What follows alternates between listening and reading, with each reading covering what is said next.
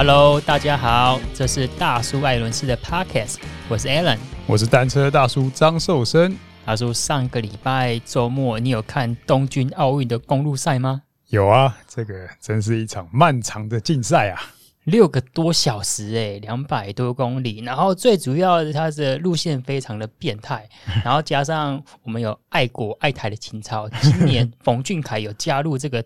冬奥的比赛啊，最主要的难度呢，它的爬升是来到了四千八百六十五公尺。对，总爬升啊，就一天总共要爬的高度。哦，这如果说是西进五岭的话，都是一点六、一点七倍的西进五岭诶。对，西进啊，东进还有一点五趟吧。嗯，那难度非常的高。然后我在好像礼拜五的时候，还是礼拜六早上起床，我就看到 Number 十三还是包括莱纳他们就分享说运彩。嗯，有赌这个，然后其实我对于赌是小赌怡情，嗯，然后想说，我就是用一天的餐费改辣了这样子，然后我就想说，哎，今年环法赛比赛，我感觉爬坡能力最好，因为我们刚刚讲到它爬升四千八百六十五米嘛，对啊，理论上应该是 Pocacha，、嗯是不是对于这种爬坡比较巨量的时候，能够展现它的优势呢？另外一个是 WVA，嗯、啊，其他的选手，哎，如果我看好像那个莱纳还有下一百块钱下在冯俊凯，意思意思一下，爱国的这个下注，对，我就下了 Pogačar，因为呃，赢者全拿嘛，嗯、然后加上我对于他的推测，因为很有可能在这么长的距离之下，然后今年环法的时候啊，他在。爬坡站就已经跟选手后面选手拉开三分钟、五分钟的差距吗？我以为可能说今天一上山头呢，就直接做掉我们这些其他的 WEA 或者是其他的夺冠热门选手。中间有一段在那个最陡坡那边，确实啊，Pogačar 就是拉出一波三人集团啊。那个时候我觉得是关键点，那时候 WBA 还没追上来。但是其实这个路型啊，除非你就没有。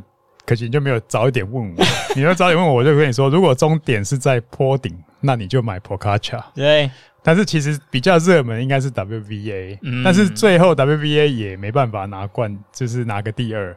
那这个有很多的因素啦，不过我们还是会比较习惯去这样子预判嘛，因为这个丘陵地它比较适合。我们所谓的习惯预判犯了一个很大的错误，就是这个不是职业赛。哦，这个每一队参加的人数都有限制的，嗯、每一个人的参赛资格都是得之不易的。对，所以不是像你那种商业车队，我副将群，好、哦，嗯、我这个呃可以开一个舰队，对，开个舰队，帝国的洋基队，嗯、对对，好手要多少有多少钱砸下去就有了，哦、然后通通买来帮我护驾。嗯，那这个没有，这个完全没办法。嗯、所以你看到最后阶段的时候。呃，Pogačar 那一波个靠他个人拉出一个三人集团之后，后面慢慢整合，一共有十三个选手。对，十三个选手来自十三个国家。嗯，不管你平常是效力于同队，这个时候不可能去做这种帮助别的不同队的，因为这个全部的全国人民都在看啊。你不能说我平常就是诶，这个像。呃，后来跑出去一个美国选手嘛，对，美国选手跟那个 Michael Woods 跟一个加拿大选手，对对对，Michael Woods 是加拿大，然后 Pogačar 那一波三人里面其实有两个，就是那个美国选手呢，其实平常是 UAE 车队，对，所以你这个时候的合作当然是理所当然合作，可是，在后续你说再怎么样互相掩护啊，我觉得太明显的话，这个是非常绝对不可能的，所以到最后阶段呢，就是所谓的真正回到个人公路赛了，嗯。就是你也没有副将，我也没有副将，大家就是单打独斗，嗯，对，就是这个都是将帅来直球对决了，嗯，所以这个让比赛也变得非常的好看，很有可看性。刚刚大叔你讲到，就是选手跟选手之间其实是各有谋略啦，对啊，应该或是负面讲说就是各怀鬼胎，因为每个人能够站站在奥运的公路赛，这是一个非常得来不易的，加上这次这一次不是四年一次，是五年一次的，对啊，然后。加上说，这一次环法有很多选手就是为了这一次奥运而来的，就是哎，可能比到一半就直接不告而别，塞厄纳纳。对啊，环法赛没有比完的也有啊。对啊，嗯，没错。然后大叔，那你有想到这一次夺冠会有 Richard Carapaz 拿下吗？Carapaz 这个我觉得是比较随机的状况。因为为什么？因为我觉得就是呃，其实那时候我在群组几个单车的群主也在还没有成型之前，我就我就说说，这现在十三个人最怕的情况就是有两人小集团成型。嗯、那为什么是两人？因为金银牌。有可能是他们有机会拿走，但是呢，这个剩下的十一个人集团里面，如果还有一个铜牌的名额，那大家就是能力不足的选手就会转为被动，嗯，因为我就躲着，然后等最后拿铜牌也好，因为可能本来的实力就是十几十名或者是八九名，捡一个铜牌也许也有机会，那这样的话就变成主集团的这个追赶。就会很负面。嗯，那这两个人呢？他前面两个一定是齐心协力的啦。嗯，就是没命的往前跑啊。对，那果然就是才这个才发表完这个看法之后，觉得这个就两人集团成型。我就想说，哇，那这时候成型就是机会就很大，因为 里面其中一个也是那个美国选手嘛。其实美国也其实这次也蛮厉害，只派两个选手出赛。然后他就一位这一位选手就表现的非常优异，就是两次都在前集团。那另外就是 Carapaz，Carapaz 不知道他的这个是策略还是什么，因为他刻感觉上在那个 Pogačar 发动攻击的那个大陡坡之后，他也是落后在后面的。嗯哼。但是他一追上来，一追回之后呢？后面还有一些小的这个缓坡，嗯，他就趁着这个缓坡呢，就摸出去了，对，所以呢，就形成一个这个两人集团。那整个来讲，不知道是他体力分配还是怎么样，我觉得这个来讲，他赢的算是呃蛮有策略，而且体力分配也也选择的点也很好。特别是他最后呢，就选择把那个同同行的这个美国选手直接抽开了，对，因为整个配速已经可能下降，而且中间有一段一度拉到呃那个。秒差吗？秒差的显示是十五秒，可是我直直接在电视这样子看，我觉得那都不止十五秒，所以我觉得这次大会在报这个时间，白板时间，对，可能也有一点点的疏忽或者是落差了。那后面追赶选手就是可能放的太重，而且最重要的问题是后面就只有 WVA 孤掌难鸣，其他人都不太愿意配合。对啊，最最扯的是那个法国选手 Gaudu。前面还跟你摇头嘞，你轮车轮到第二位，然后 WBA 手势一打，他回头一看，就大家都在回头看，看什么看？就是要出来了。结果这个高度还摇头，结果隔没多久，居然还能够发动进攻。嗯，所以这个啊，真的就像你讲，各怀鬼胎啊。嗯，了解。你刚刚讲到今就是在轮车的时候啊，主集团他应该一开赛好像就有七位选手脱逃出去嘛，然后其中一大半。都是由斯洛维尼亚一个副将在带，我觉得好猛哦！好像带的赛程，我看有没有带一百公里呀、这个就有可能是车队里面还是会有一个主副将之分啊。嗯、因为虽然都是国家队，不管你平常是效力于哪一个职业队，但是今天出来一个国家队的阵容的时候呢，这个谁的状况好，谁还是会被拱为主将。所以像波卡乔的位置就是很明显嘛，还是主将。然后但是呢，你说到最后最后阶段的时候。身边就是无兵可用了。嗯，没错。啊、那我是看到最后面十几公里开始下坡的时候啊，我就知道今天的加餐 菜鸡已经没了，飞走了。因为如果说在终点冲刺啊，应该是 WVA 会赢过 Pogačar，然后再来第二个。我那时候虽然心有还有一点点寄望，但是。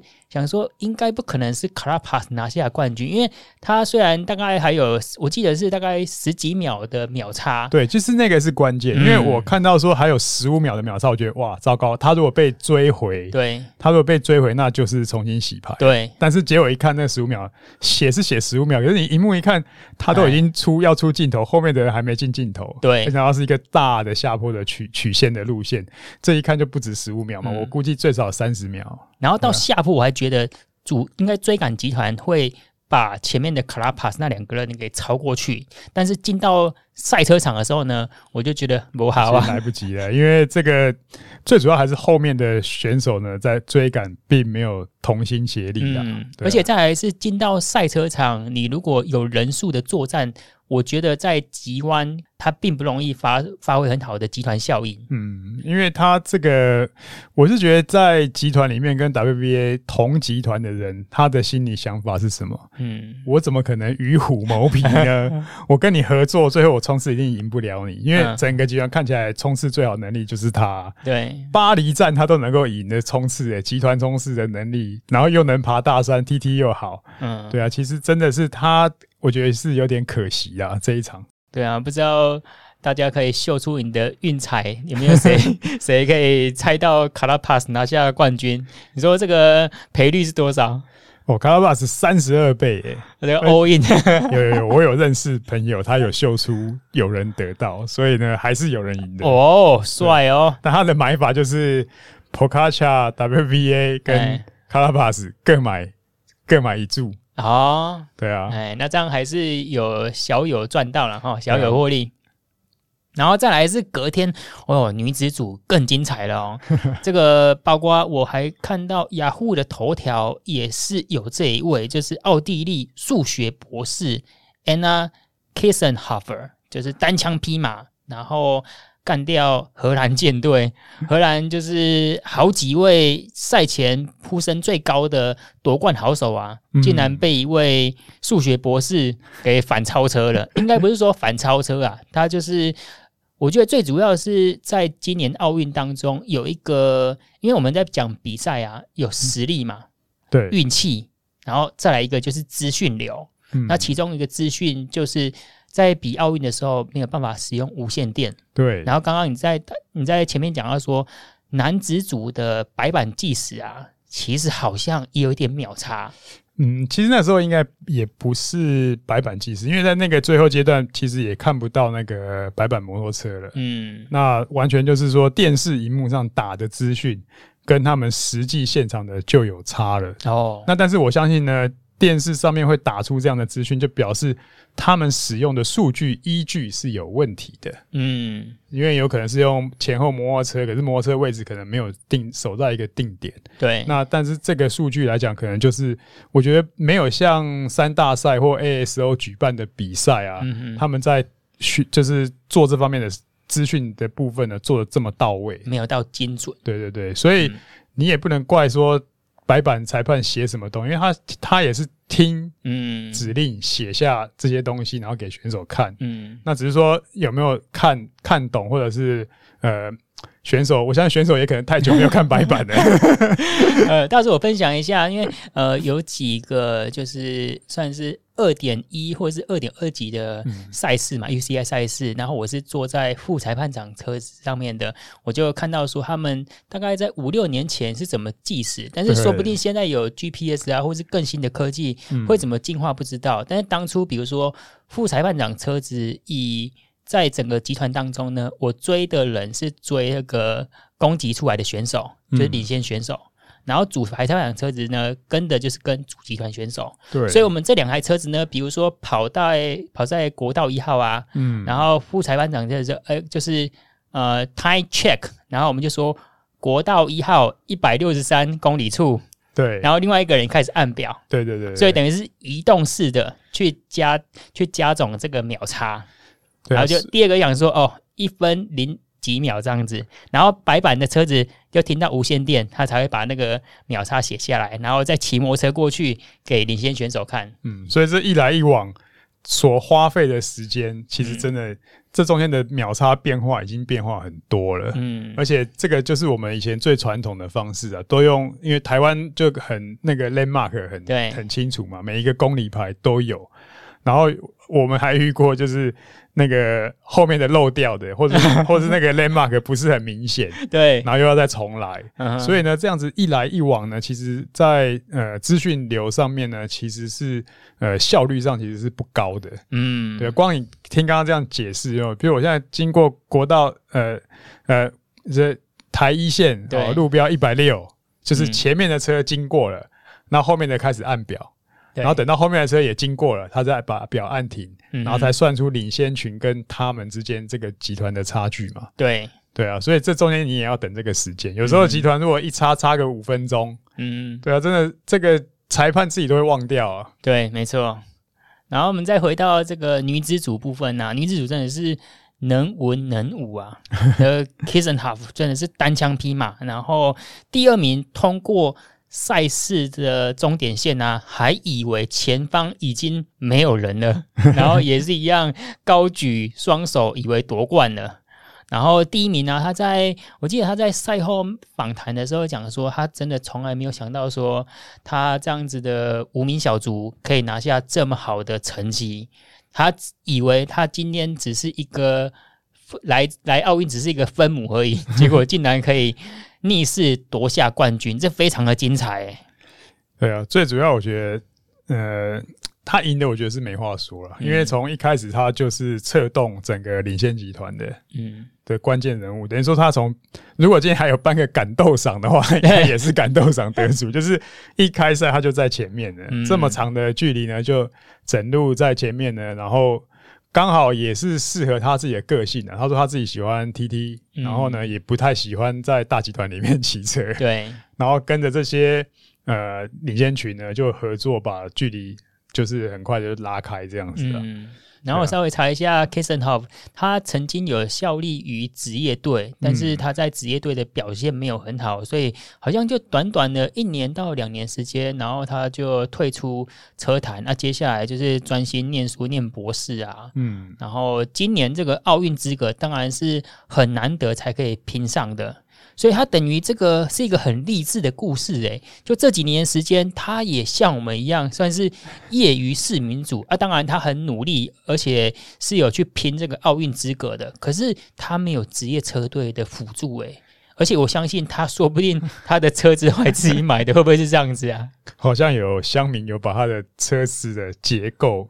透过照片侧面，然后去把它解析，确实好像有点混搭，而且 这款等级好像也不是顶级的，好像 是二级的。那他曾经有一年在职业队了，但是战绩不好，就没有没有续约，而且他年纪不小，对，所以呢，而且这个女子车队的生态跟男子又不太一样。嗯，那因为女子来讲，其实你可以看哦，刚刚讲到说男子的部分哦，呃，美国队才拿到两个参赛名额。但是呢，女子的美国队有四个参赛名额。对，其实女子来讲，美国的这个发展是比优于男子啊。对，那但是整整体来讲，就是呃，女子职业的部分跟奥运体系呢，其实是怎么讲，相互依存的。嗯嗯。那里面发展最好，为什么一直大家关注荷兰？嗯，所以荷兰是国家给的力量最多，然后在欧陆的职业队里面也最多。强权。大部分大概就是荷兰还有意大利。这几个队伍是比较完整的。对，那其他的队伍呢？像奥地利，就是他就一个人参赛啊，一个人参赛，他取得这个资格。一般这个奥运的积分呢，它是靠国家排名。嗯，那他有筛选条件，还有呃，除了国家排名，还有洲际锦标赛的前几名。像我们的阿凯就是洲际锦标赛前几名，然后取得这个资格。然后再来就是，譬如说我这个国家排名排到十七名，但是重复的。就要剔除，嗯，然后呢，这样子来去算我前面的名次，国家排名越高呢，我参赛人数最多，嗯，男子的话，我记得好像一队最多就六个，对，那女子的话，一队最多是四个，所以这个时候你要打团体战呢，要各种安排，其实。都会很困难，那这样子也给这种单枪匹马的选手啊，夹缝中求生存有点机会。不过 重点还是你的实力还是要够了。嗯，了解。然后再回到男子组的冠军卡拉帕斯，他是厄瓜多。厄瓜多我们要查一下他的国家人口是几个人啊？然后可以知道说他这一位。二十八岁算是黄金巅峰时期啊，嗯，然后他现在已经成为厄瓜多，我相信一定成为国家英雄啊，这应该是他们国家的第一面的自行车奥运金牌。对，之前他就已经之前拿他拿那个 Grand Tour 比赛冠军的时候，就已经成为那个国家的一个偶像了。不过这一次他拿冠军之后，好像有炮火蛮哦。蛮猛烈批评说政府给了太多资源到足球啊，对。那自行车其实还是很很贫很匮乏了。对，那可以从大家有时候可以上这个 YouTube 去搜寻一下那个 Ineos 车队，就是他现在所效力的车，他之前是 Movie Star 嘛。对。那 Ineos 有帮他拍一个影片，嗯哼，我觉得那影片还蛮感人的，嗯、就是他他是怎么样从一个穷困的小小乡穷乡僻壤这样的一个小朋友这样子开始投入，然后。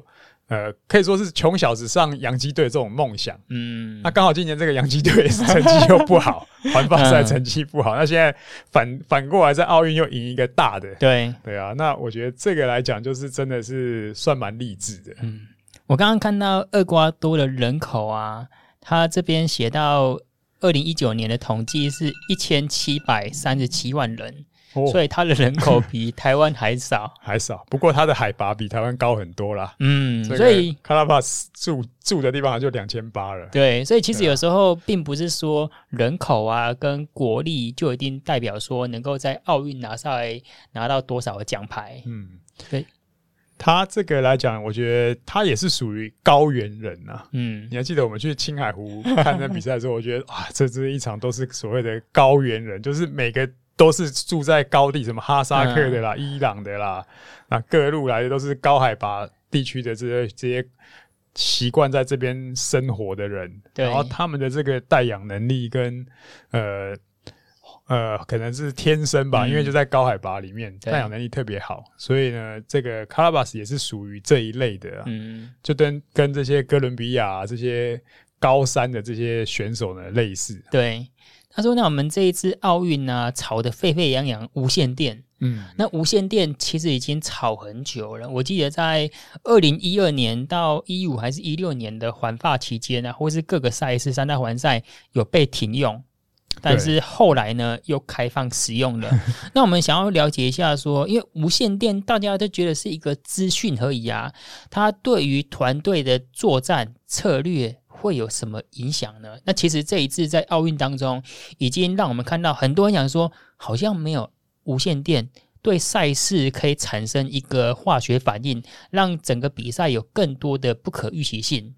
无线电呢，就是像是这个后面的那只操盘魔手啊。哦，我们把这只操盘魔手给把它拿开了以后呢，嗯、选手就要靠自己的判断力啊，对去控制你自己的体力跟整个策略了。所以。嗯这个时候，场上呢，就是队中如有一老，如有一宝啊。嗯哼，以这次女子组来讲呢，就是这个荷兰的 Voss。对对啊，其实他是知道前面这个 Kissenhof 没有被追回来哦，可是我不知道为什么资讯没有分享。嗯哼，所以荷兰队呢，其他的选手都以为说他们已经把那个李先群全部追回来。对。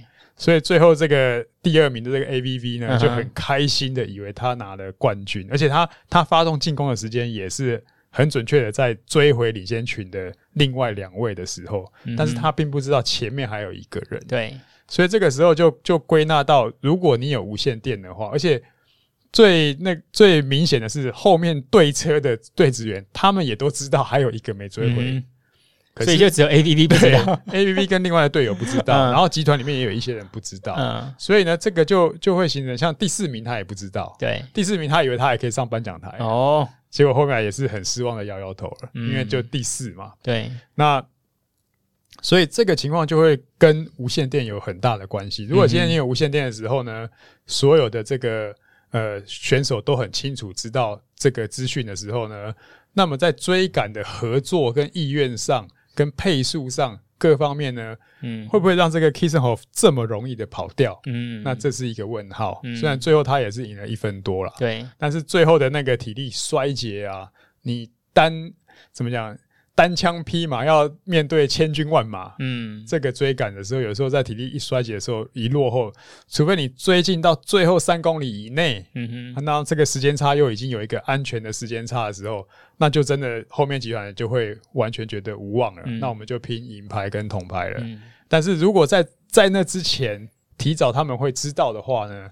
那这个我觉得战局就有可能会变化，而且今年这个后段的路啊，它不是全平路。对对啊，就是在这种坡段的时候呢，爬坡有能力的选手，如果多尝试一些进攻，然后再形成新的小组，嗯，那这个时间差的拉近就非常有可能。嗯，了解。我们再来讲一下无线电。无线电我们刚刚讲到的，现在三大环赛在用了，就是所谓的双向式选手穿戴式的无线电。嗯，然后比如说在环台赛啊，或者是一般的 UCI 二点一、二点二级，就是非三代环环赛，或是 HC 级的赛事啊，它是不允许使用的。它允许使用就是对车跟、嗯、呃整个车队总监还有裁判长。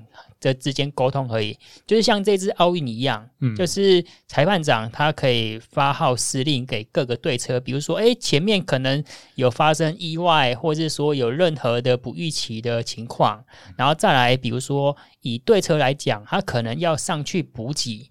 或者是说，哎，选手有什么状况，他就说，哎，那个大大叔你是裁判长，你是总监的话，我就会类似一个一个举手的一个情况，就说，哎，大叔我要去前面支援我的选手，啊，可以让我通行吗？啊，你要说 OK，我才能够开。他不是说对车，我今天想要横冲直撞跑到前面去就可以了。对，这个就是比较传统的一个。你说这个无线电是属于大会跟对车之间的无线电，这个是一定会有的。嗯，那我们刚刚讲的是说，各个对车跟选手之间，他们之间的沟通是不能够用无线电的。嗯，那现在这是规定嘛？对。那只有级别高的比赛是可以采用的。所以这也是其实 UCI 他也尝试想把这个靠。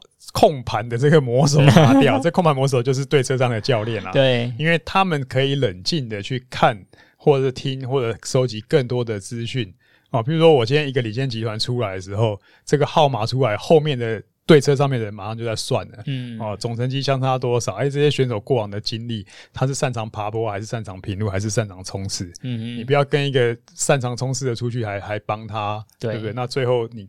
就是回到刚刚讲的与虎谋皮啦，嗯，对，那你就白做工。所以，呃，或者是说，诶、欸，总成绩方面，诶、欸，可能跟个人成绩或者是跟团队成绩有影响。哦，搞不好这这一队的跑出去成绩太好，那对我们这一队的成绩有影响，所以就被动不配合。嗯，所以这个时候全部都是这个教练从对车上透过无线电发号施令给选手。那这种无线电，因为是要背在选手身上，嗯，所以它比较属于微型的。对。那我的印象中，在后来理解，像现在可能有更进步了。嗯。在以前那个年代，大概都是在一一公里到两公里的范围而已啦。一一两公里的范围就是呃对车通讯的极限，对通讯的极限。嗯。但是我觉得现在这个智慧型手机很方便啊，搞不好 Zero 就可以无远佛界啊。对啊，对啊，只要有这个五 G 通信的话。可能透过这个可以可以有很好的通讯，也不一定。我觉得现在线上会议软体这么多，就干脆开一个 Teams 或是一个 Google Meet 会议，然后带大家带自己的智慧型手机，配个 AirPods 就可以了。不过这样子跑六个小时，可能那个充电宝还要补充一下。对，没错。然后我就看呢、啊，其实关于无线电进或不进啊，就是以选手的角度，大家都说不要进。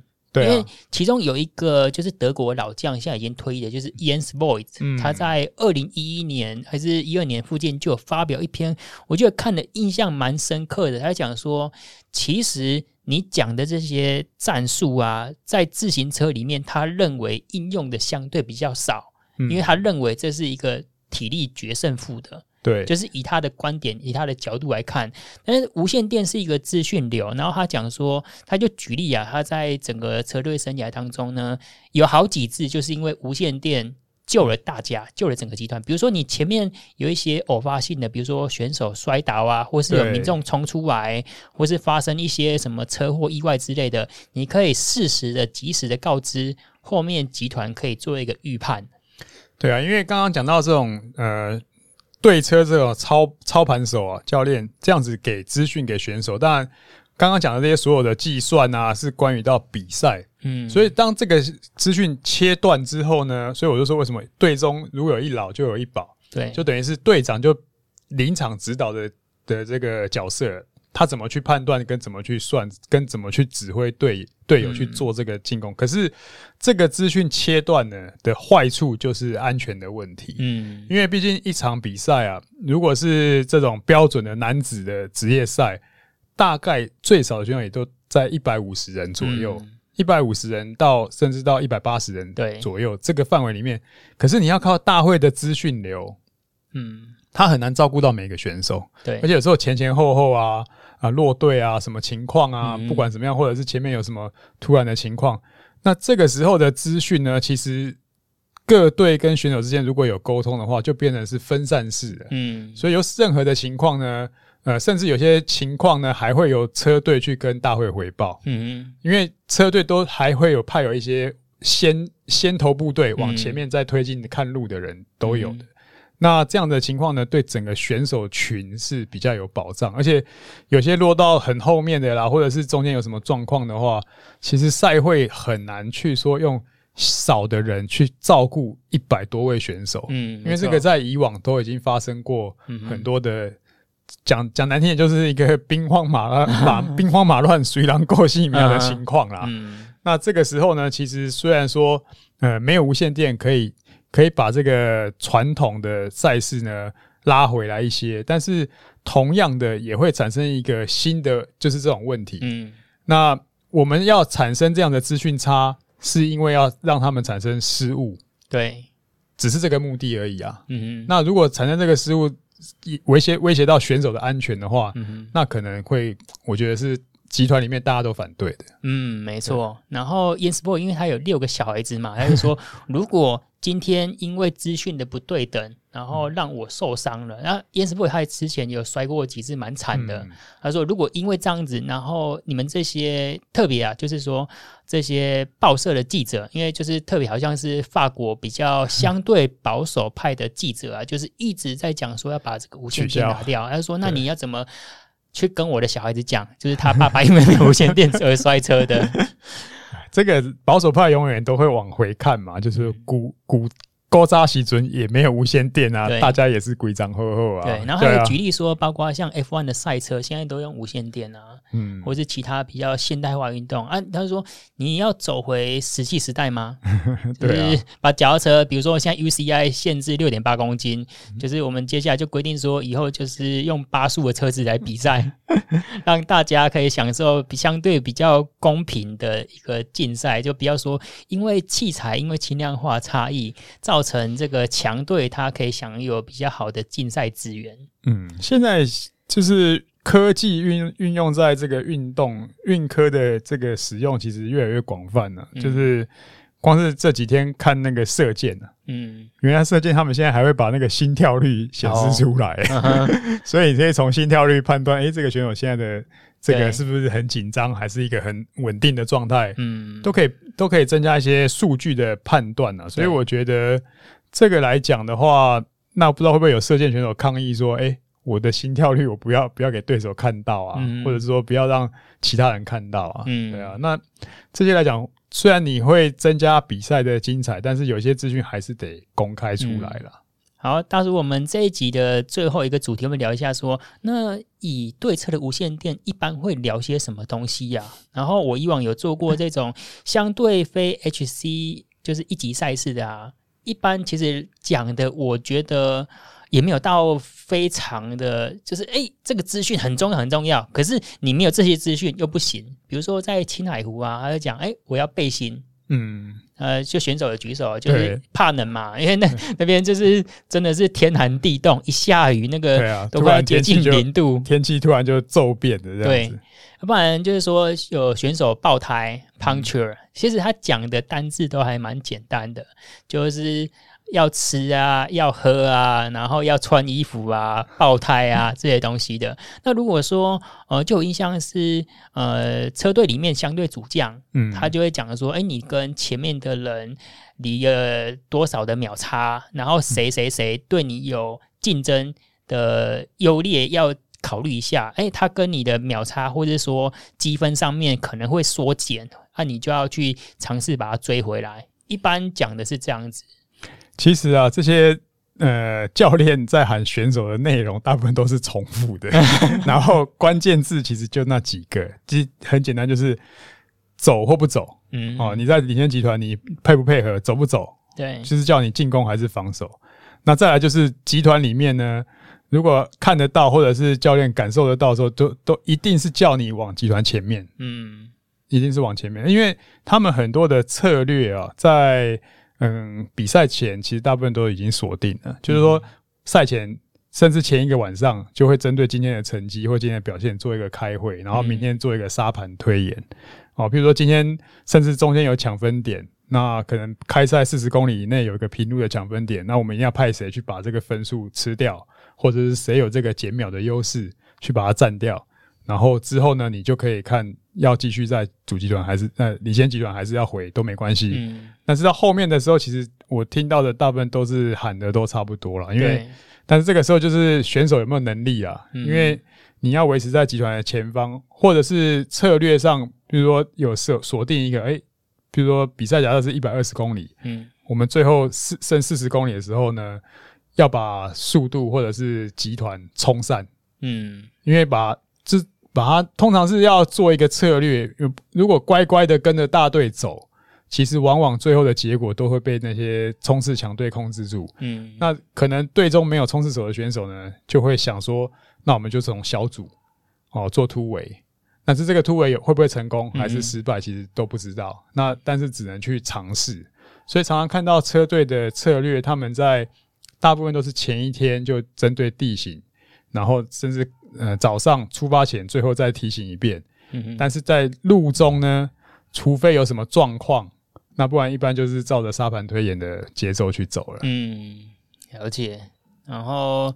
这一集呢，我们就讲到东京奥运公路赛，然后男子组呢有厄瓜多英雄，然后厄瓜多是一个相对财务资源以及人口，还有整个呃在自行车的文化啊，其实跟台湾比起来，可能还是相对劣势哦。相对比较劣势，但是他们今年出了一位 奥运冠军，这个可以一红红三年。对，然后再来是呃女子组部分是由奥地利的能文能武的 Kissenhofer 单枪匹马击败呃赛前呼声最高的荷兰舰队。嗯，这两个都可以。让我们在自行车有时候在想，就是说，哎，我一定要加入职业队，我一定要怎样，一定要好车，一定要怎样怎样。好像有时候我们就想太多了，好像就是我们自己的目标，我们自己的梦想还没有那么的坚定跟坚持。嗯嗯。好，我们这一集讲到这边，感谢你的收听。如果你想听什么主题啊，可以在 FB 搜寻大叔爱轮事，或是透过 Podcast 留言告诉我们。我们下次见，拜拜。